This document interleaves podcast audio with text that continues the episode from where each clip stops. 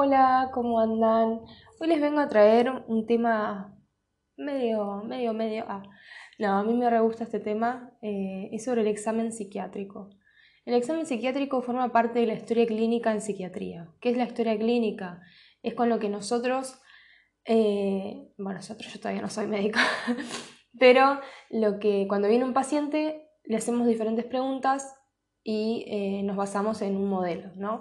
Por ejemplo, en la historia clínica en psiquiatría tenemos los datos de filiación, bueno, dónde vive, todo eso, el motivo de internación o de consulta, la enfermedad actual y los antecedentes, la estructura familiar y los antecedentes. Ahí entra el examen psiquiátrico, que es lo que vamos a ver hoy, eh, el diagnóstico del síndrome que tiene, el nosográfico, diagnósticos de estructura, estudios complementarios, indicaciones terapéuticas. Bueno, no siempre se hacen todos, pero eh, no sé, poner estudios complementarios no se hacen siempre en todos los pacientes, por ejemplo. Eh, en fin, hoy vamos a ver exámenes, examen psiquiátrico. Bien, ¿para qué sirve todo esto que yo les voy a nombrar? Sirve para que podamos entender de forma psíquica cómo está el paciente. Porque, ¿qué pasa?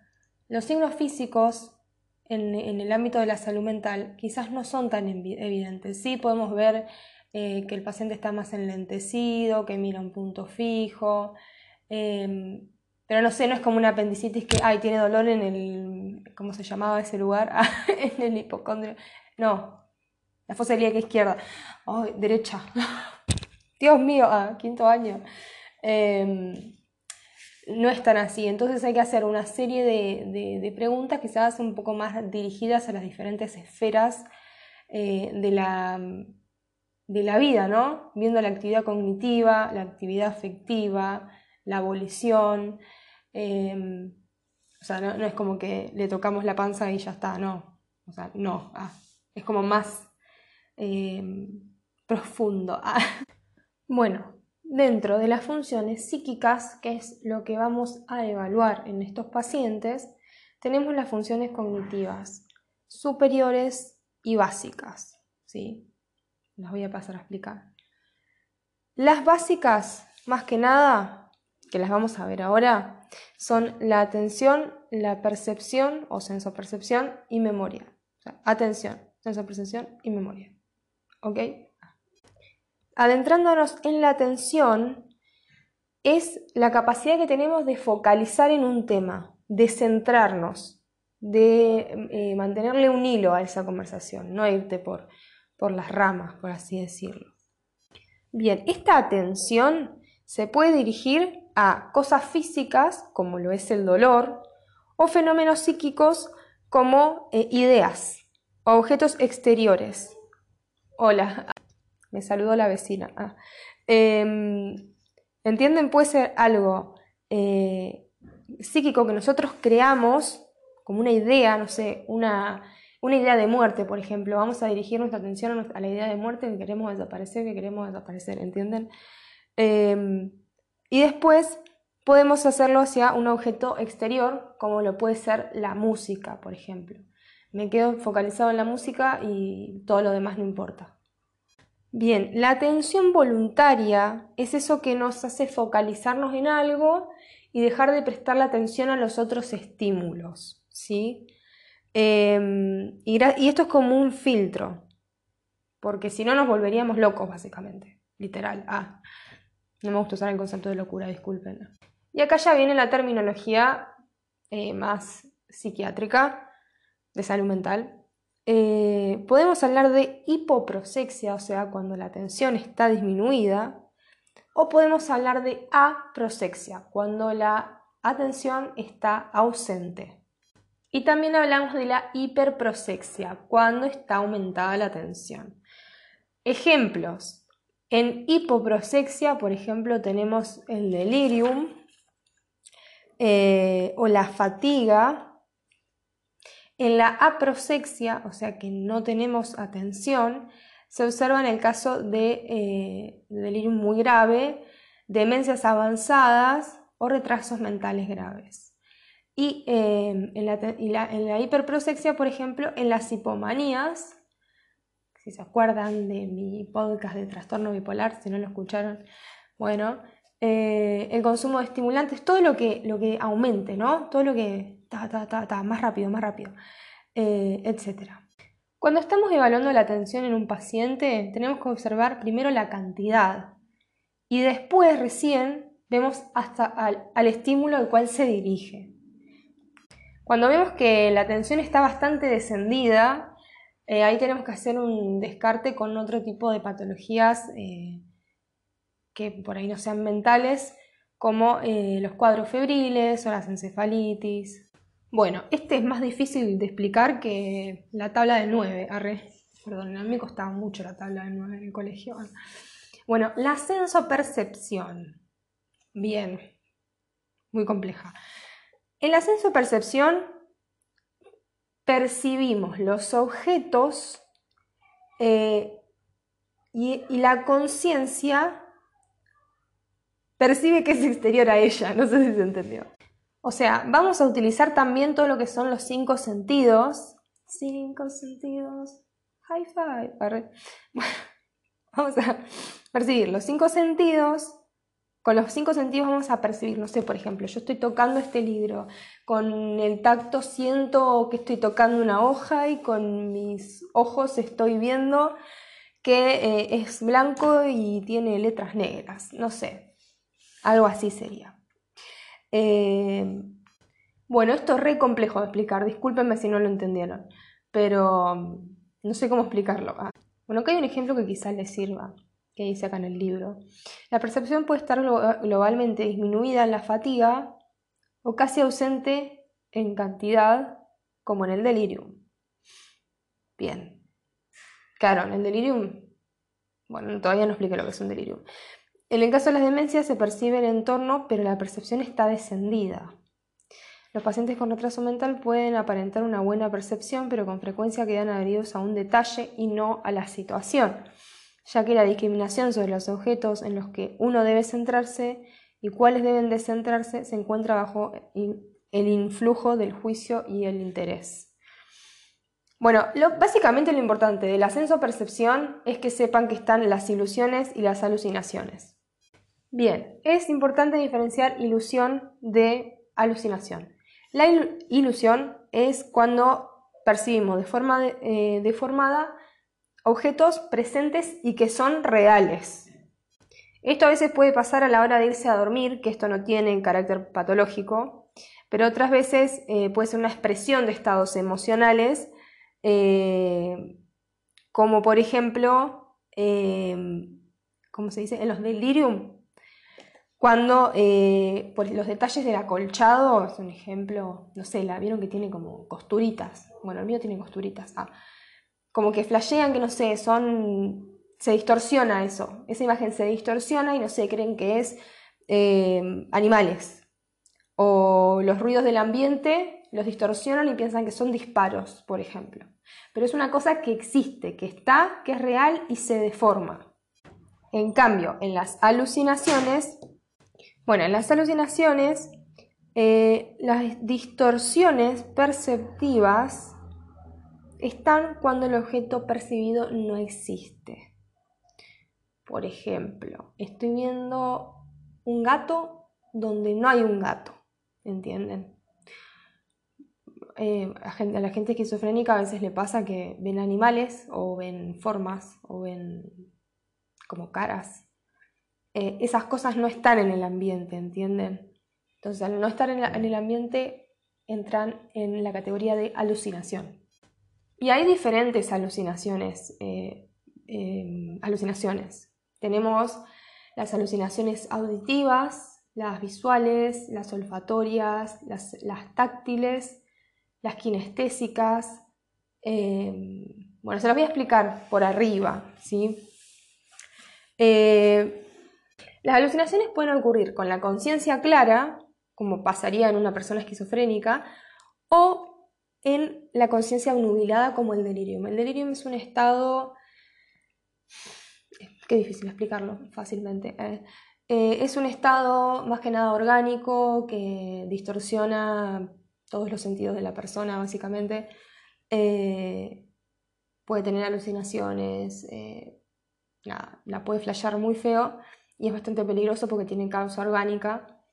Em, y, la, y, la persona está nubilada, o sea, no sabe dónde está, no está ubicada en tiempo y espacio, eh, flashea que no sé, está en 1970 eh, trabajando en, en una obra en construcción, o sea, a ese nivel. Incluso pueden hasta imitar actividades.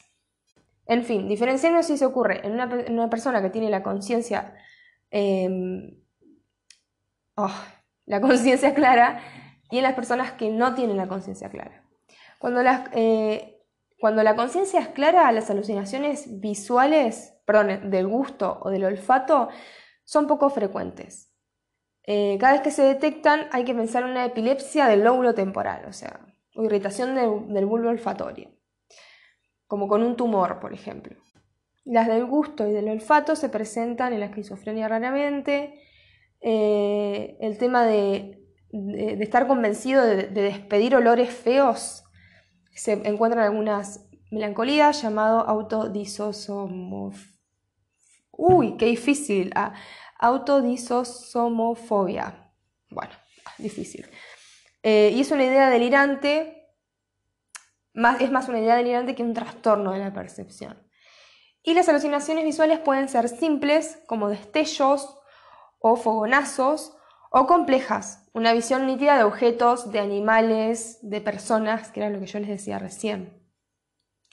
En presencia de alucinaciones visuales siempre tenemos que descartar que haya un trastorno mental orgánico, como una intoxicación, una abstinencia, una deshidratación, pero puede ocurrir en psicosis endógenas como la esquizofrenia o un desorden afectivo severo.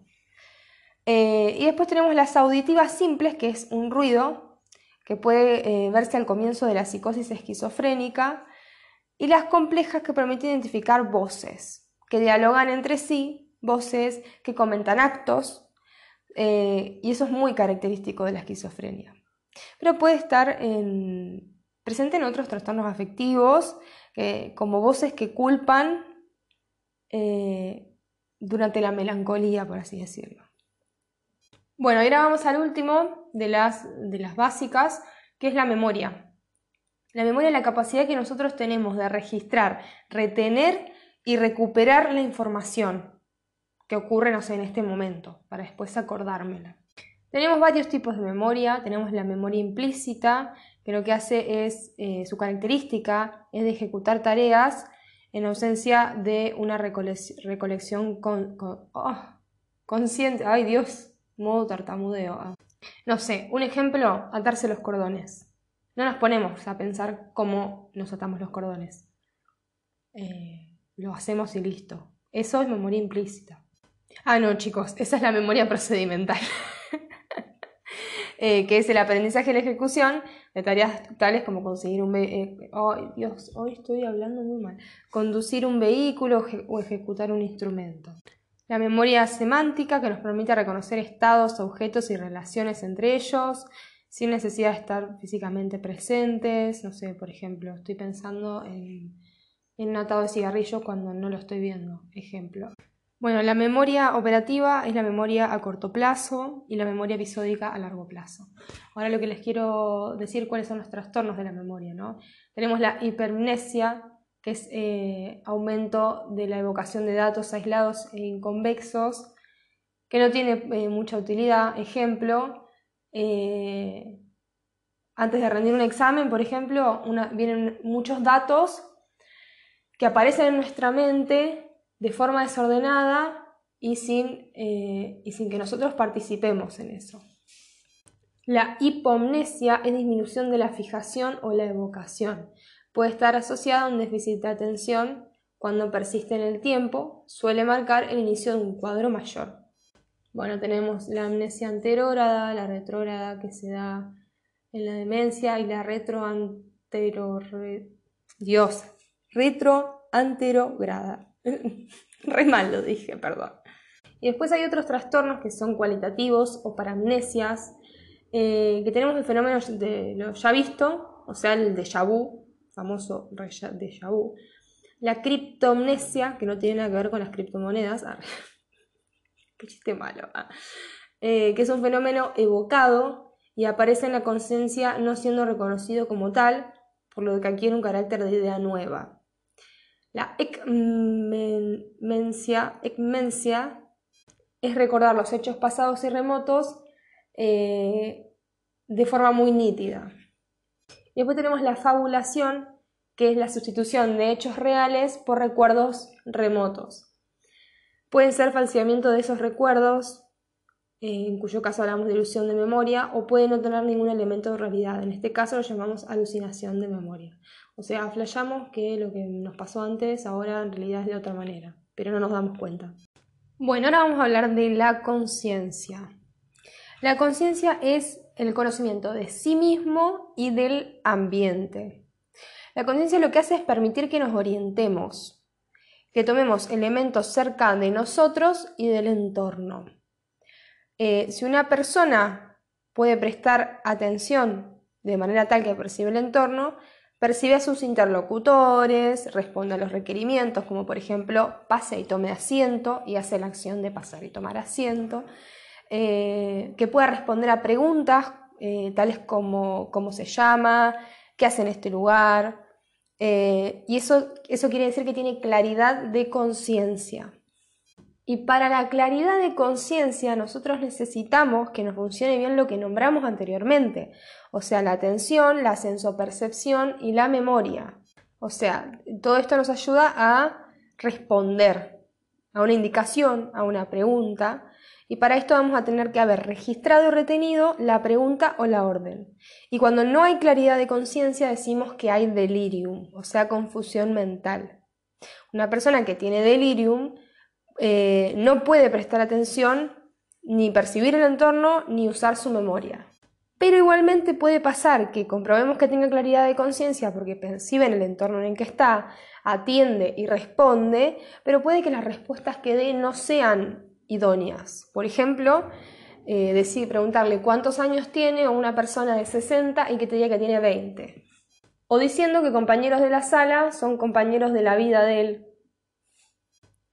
eh, en este caso, decimos que hay claridad de conciencia, ya que el paciente presta atención, pero al evocar la memoria hay alteraciones, o sea, responde mal a todo lo que le preguntamos. O sea, la atención y la senso-percepción nos dan una conciencia clara, pero registramos una alteración en la memoria. Dentro de la conciencia podemos hablar de la lucidez, que significa que la persona está con todas las luces, o sea que tiene la atención, la senso-percepción y la memoria eh, conservadas. Y después tenemos la orientación, que puede ser autopsíquica, cuando tenemos la capacidad de reconocernos y orientarnos en persona, y se evalúa interrogando a la persona preguntándole los datos personales, como la edad, el nombre, la fecha de nacimiento, la ocupación. Y decimos que es alopsíquica cuando nos orientamos en tiempo y espacio, o sea, dónde estamos, qué día es, en qué año estamos, los pacientes vigiles están parcialmente orientados, están en alerta, pueden captar los estímulos, pero no pueden orientarse en algunos aspectos. Y después, en orden de profundización según el deterioro de la conciencia, pasamos por la confusión, el estupor y el coma. El coma ya es un estado donde el paciente directamente ni responde, o sea, está ahí. Bueno, después tenemos que tener en cuenta otras cosas, como el aspecto, que es la forma en la que el paciente se presenta, cómo es su imagen. Puede estar alineado con una ropa que está adecuadamente combinada, acorde a la, oh, a la época del año, está limpio y prolijo. Desalineado, lo contrario a lo anterior, bizarro, tiene prendas combinadas en forma inadecuada, tiene accesorios extravagantes y excesivos. Y otros como eh, estar adelgazado o las facies melancólicas. Después hay que ver la actitud, que es la forma en la que el paciente se contacta y se comporta con nosotros. Tenemos el colaborador activo, o sea que nosotros le preguntamos cosas y la persona no tiene problema en responder, en decirnos cómo se siente.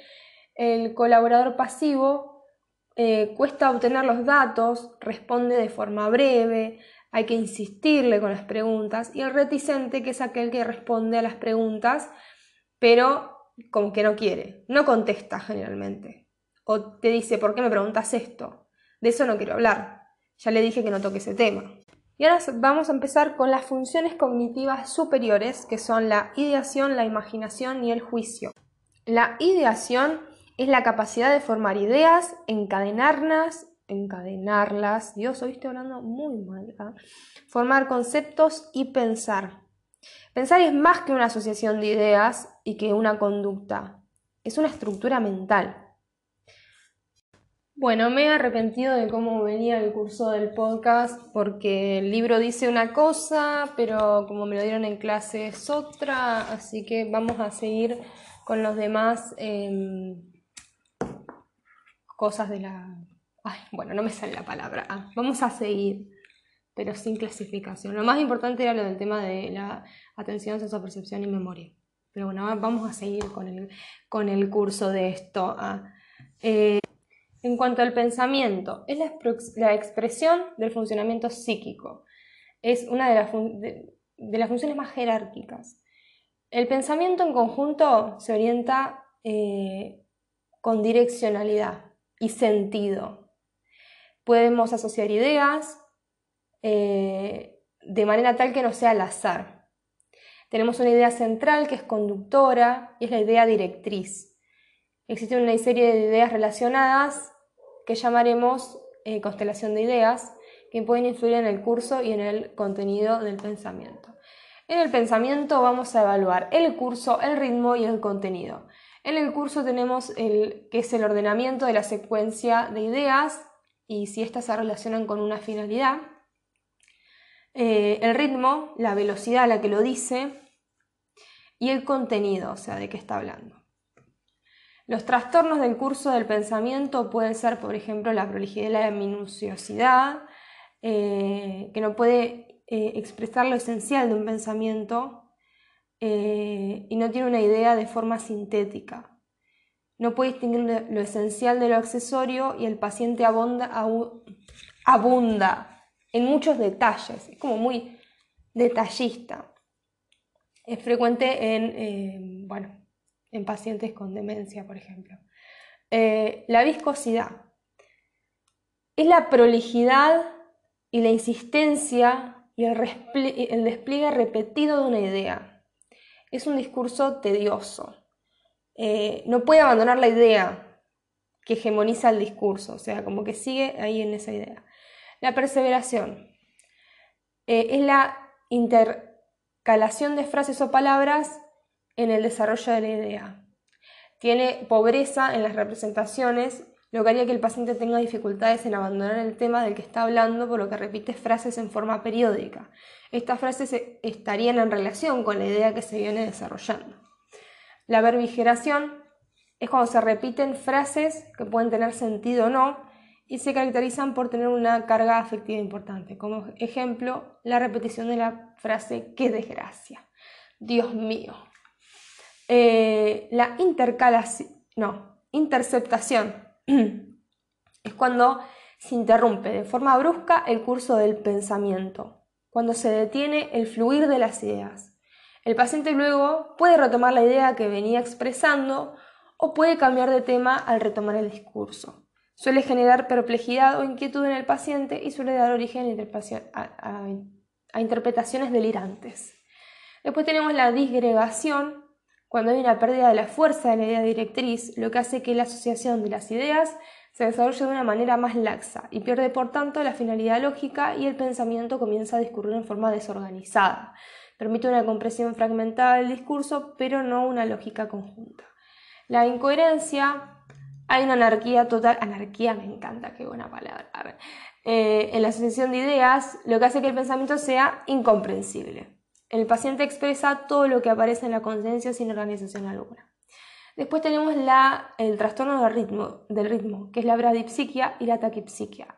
La bradipsiquia, como lo dice el sufijo bradi, que es como el lentecido menos eh, menor frecuencia, es que hay un alentecimiento en la asociación de ideas tiene mucha dificultad para encontrar los términos adecuados y hay una gran lentitud discursiva.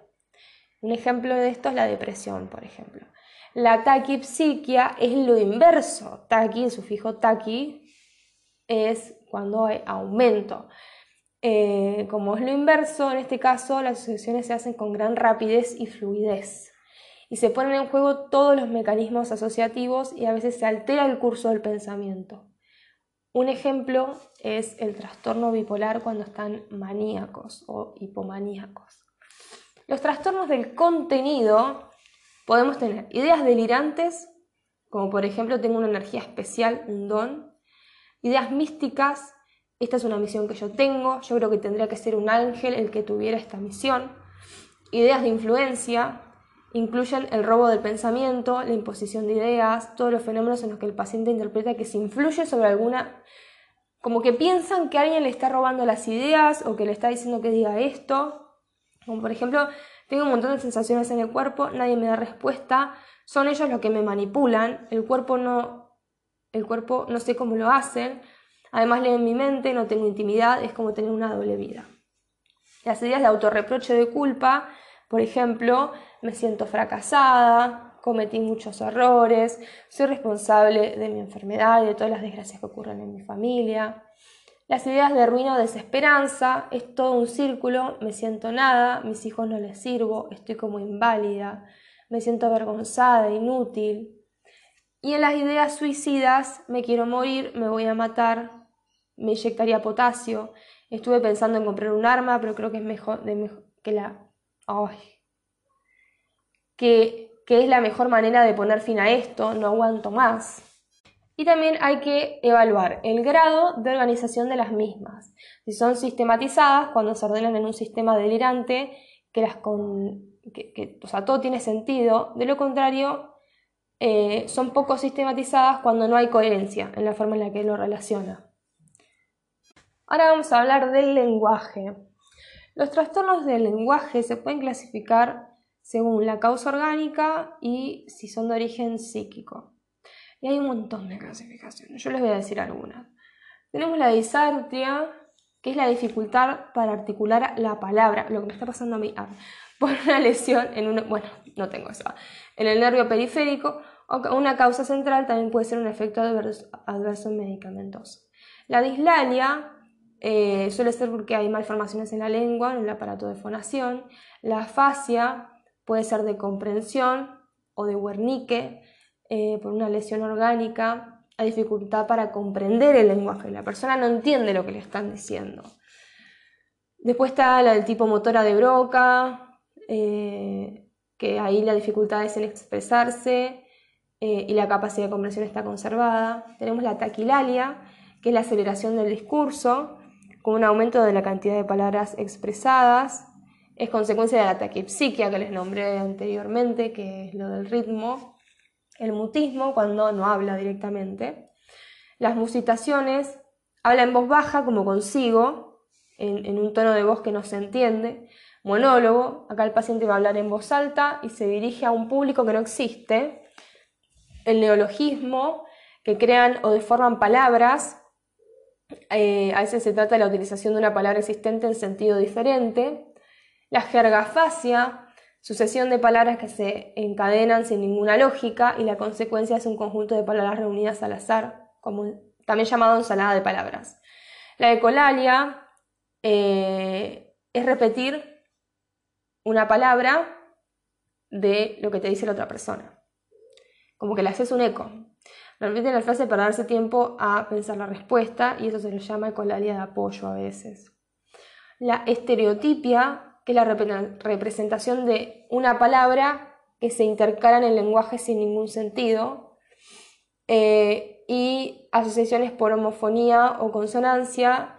Eh, acá se altera el discurso, eh, generalmente en consecuencia de una taquipsiquia, en la cual las asociaciones no respetan ninguna lógica y el único elemento que relaciona las palabras es su similitud en la pronunciación. Tuve una hemorragia, una metrorragia que es casi una verborragia, una rimita. Ahora hablando del juicio, es la capacidad que tenemos de llegar a una conclusión que se extrae de la relación y comparación de ideas y conocimientos. O sea, sometemos nuestro juicio a compararlo con nuestros conocimientos que tenemos de antes, y esto hace que podamos sacar conclusiones que luego vamos a someter a una valoración, o sea, vamos a ver si lo que estamos haciendo está bien o está mal. El juicio está influido por la inteligencia y la cultura del individuo. Los trastornos del juicio pueden ser cuantitativos o cualitativos. Tenemos el cuantitativo, que es un juicio insuficiente, el individuo que eh, nunca alcanzó un desarrollo suficiente, por ejemplo, las personas con, eh, no me sale la palabra, retrasos mentales, eh, el juicio debilitado, disminución del juicio del que se estaba dotado. O sea, vos ya tenías tu juicio piola, pero después se disminuyó, como por ejemplo en los pacientes con demencia. Eh, se disminuye la abstracción y la síntesis. En el juicio suspendido es la alteración en el juicio de forma transitoria por una afección en el nivel de conciencia, como ocurre en los síndromes confusionales. Eh, y los cualitativos son el juicio desviado, que hay una incapacidad para hacer una valoración lógica, lo cual impide reconocer un error. La persona permanece ajena a la realidad. Ahora hablaremos de la afectividad.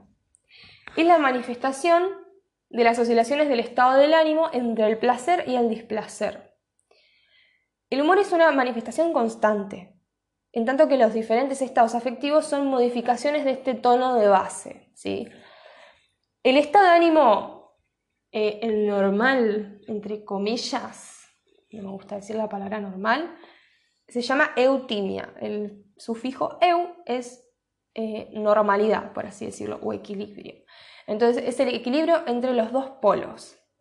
Después tenemos los, eh, los trastornos cuantitativos de la afectividad, que son la hipertimia, la hipotimia y la indiferencia afectiva. En la hipertimia es una exaltación afectiva que se puede dirigir hacia uno de los polos, lo placentero o lo displacentero. Tenemos la hipertimia placentera, como ocurre en la manía, y la hipertimia displacentera, como ocurre en la depresión. Bien, la hipotimia es una disminución de la expresión de respuesta afectiva de cualquier índole. El paciente puede contar las cosas. Y la indiferencia afectiva es la abolición de la respuesta afectiva de cualquier índole. O sea, eh, puede contar situaciones súper terribles sin que eso le genere ningún tipo de sentimiento. Los trastornos cualitativos son un montón. Ah, eh, tenemos la labilidad afectiva, que son cambios bruscos y repentinos en la afectividad, sin estímulos que lo justifiquen. Eh, tienen variaciones de grandes intensidades eh, y pueden pasar de la inmensa felicidad al llanto descontrolado. La ambivalencia afectiva se experimentan dos estados de ánimo, dos estados afectivos opuestos. El paciente puede sentir en el mismo momento deseos de salir a caminar al sol y a la vez decir que detesta el sol. Esto lo inhabilita a tomar decisiones. La perplejidad. El paciente está absolutamente sorprendido de lo que le sucede. Sería la suma de desconfianza, asombro y extrañeza. No existe palabra alguna que pueda representar lo que está pasando. Inapropiada. El afecto no se corresponde con lo expresado por el paciente cuenta ideación suicida con una sonrisa o como si estuviera hablando de algún evento divertido. Tenacidad afectiva. El paciente queda fijado en un estado de ánimo afectivo en forma prolongada y persistente. La incontinencia es una imposibilidad de controlar las manifestaciones emocionales. La neotimia es un estado eh, de afectivo, estado afectivo, o sea, como que se inventa un estado de ánimo. Eh, el paciente expresa una sensación no descripta. Dice que está resucitando. Jesucristo. Disforia es un estado displacentero, diferente a la tristeza, es un malestar no compatible con otros estados del ánimo, afectivos. Los pacientes maníacos, como por ejemplo los pacientes maníacos que tienen un estado de felicidad o exaltación patológica, en algún momento esa hipertimia placentera puede transformarse en algo exagerado, en algo generador de displacer. Bien. Y ahora, creo que este es el último. Me parece que sí. Em, vamos a hablar de la actividad, que es un proceso en el que la voluntad actúa como generadora y propulsora del acto. necesitamos voluntad. Bien, eh, el prefijo que se usa para voluntad es bulia. Puede ser normobulia, abulia, hipobulia, hiperbulia. Esos son los cuantitativos. La normobulia es un estado de actividad normal, la bulia la falta de, eh, absoluta de voluntad, la hipobulia disminución de la actividad, la hiperbulia aumento de la actividad, puede ser productiva, haciendo actividades eficaces o improductiva. Los estados cuantitativos son las impulsiones, eh, lo que hacen es ejecutar actos sin procesarlo previamente eh, y no, no media la decisión.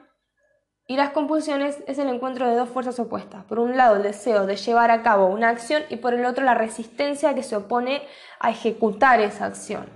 Eh, este encuentro, esto, sí, este encuentro genera al paciente mucho malestar y mucha angustia. Y después tenemos los trastornos de la ejecución dentro de, lo que es la actividad.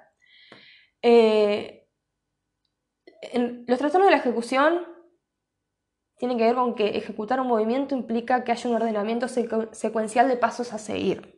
O sea, en nuestra cabeza hay pasos a seguir, muchas veces son inconscientes, como atarnos los cordones.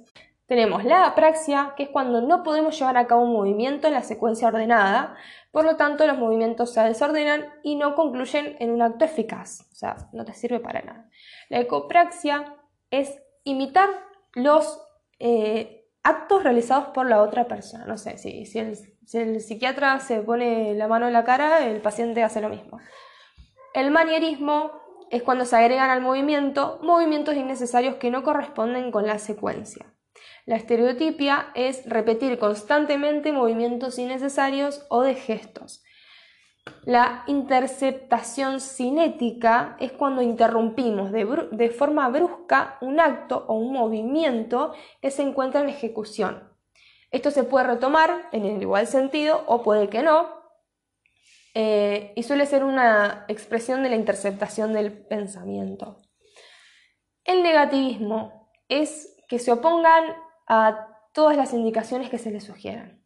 Puede ser pasivo cuando no llevó a cabo ninguna indicación o activo cuando se realiza la acción opuesta a la que se le sugiere. Eh, después tenemos la obediencia automática, es la actitud opuesta al negativismo, y la flexibilidad seria o catalepsia, que es bastante común en personas con esquizofrenia. No, mm, me parece que no. Ah, creo que me confundí las palabras, pero igual creo que sí. Ah. Bueno, no, viene al caso la esquizofrenia. Em, la catalepsia es cuando el paciente adopta posiciones que normalmente no puede adoptar y las mantiene en el tiempo, sin que le moleste hasta que se le ordene haga otro movimiento. El cuerpo puede ser moldeado como si fuera una estatua de cera. Sí, sí, esto, esto le pasa a la gente esquizofrénica. Sí. Dato de color igual. Bueno, espero que les haya servido esto. Em, Quiero recalcar que yo no soy ni psiquiatra ni psicóloga, ni siquiera soy médica. Estoy en esa. Em, voy a empezar a recalcar en todos mis episodios por las dudas. Porque hay gente que piensa que yo soy especialista en algo. No, no, reinas, ya quisiera. Lo, seré en un tiempo. Eh, así que nada, espero que la gente que escuche esto le sirva, lo entienda. Eh, esto es una parte del examen psiquiátrico, no lo es todo. Bueno, en realidad el examen en salud mental, porque me parece que los psicólogos también hacen esto.